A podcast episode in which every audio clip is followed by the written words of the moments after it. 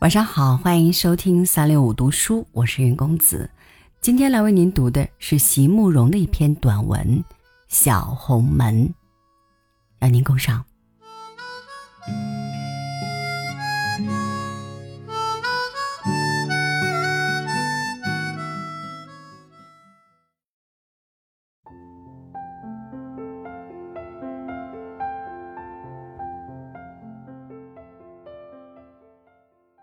这个世界上有很多事情，你以为明天一定可以再继续做的；有很多人，你以为明天一定可以再见到面的。于是，在你暂时放下、先或者暂时转过身的时候，你心中所有的只是明日又将重聚的希望，有时甚至连这点希望也不会感觉到。因为你以为日子既然这样一天一天的过来的，当然也应该就这样一天一天的过去。昨天、今天和明天应该是没有什么不同的，但是，就会有那么一次，在你一放手、一转身的那一刹那，有的事情就完全改变了。太阳落下去，而在它重新升起以前，有些人就从此和你永绝了。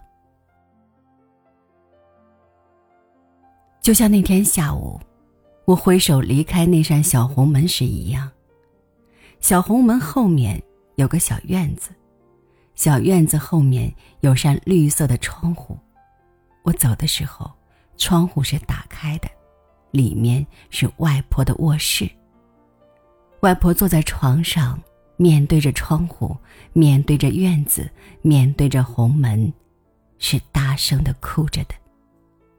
因为红门外面走远了的是她疼爱了二十年的外孙女，终于也要像别人一样出国留学了的外孙女。我不知道那时候外婆心里在想些什么。我只记得，在我把小红门从身后带上时，打开的窗户后面，外婆脸上的泪水，正在不断的流下来。而那是我第一次看见外婆这样的激动，心里不免觉得很难过。尽管在告别前，祖孙二人如何的强颜欢笑。但在那一刹那来临的时候，平日那样坚强的外婆终于崩溃了。而我得羞耻的承认，在那时，我心中虽也满含着离别的痛苦，但能出国的兴奋仍然是存在着的。也就是因为这个原因，才使我流的泪没有老人家流的多。也才使我能在带上小红门以前，还能挥手向窗户后面笑一笑。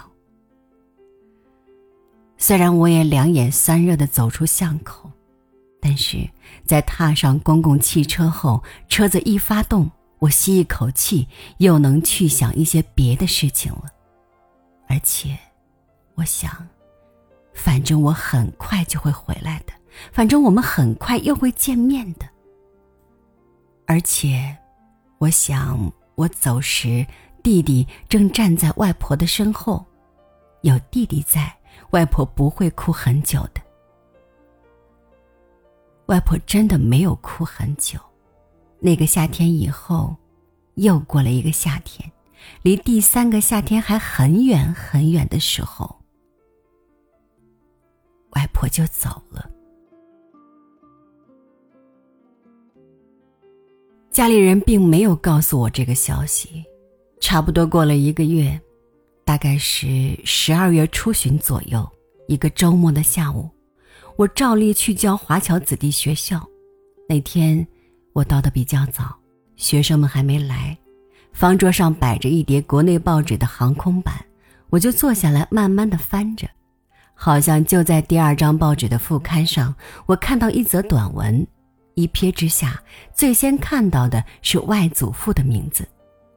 我最初以为是说起他生前的事迹的，可是再仔细一看，标题竟是石炳林先生写的：“敬晚乐景涛先生得配宝光莲公主。”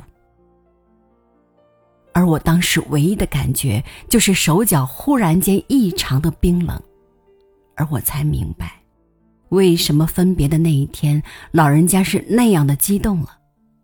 难道他已经预感到小红门一关上的时候，就是永别的时候吗？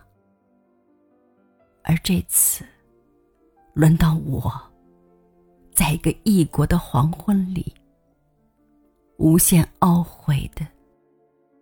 放声大哭起来了。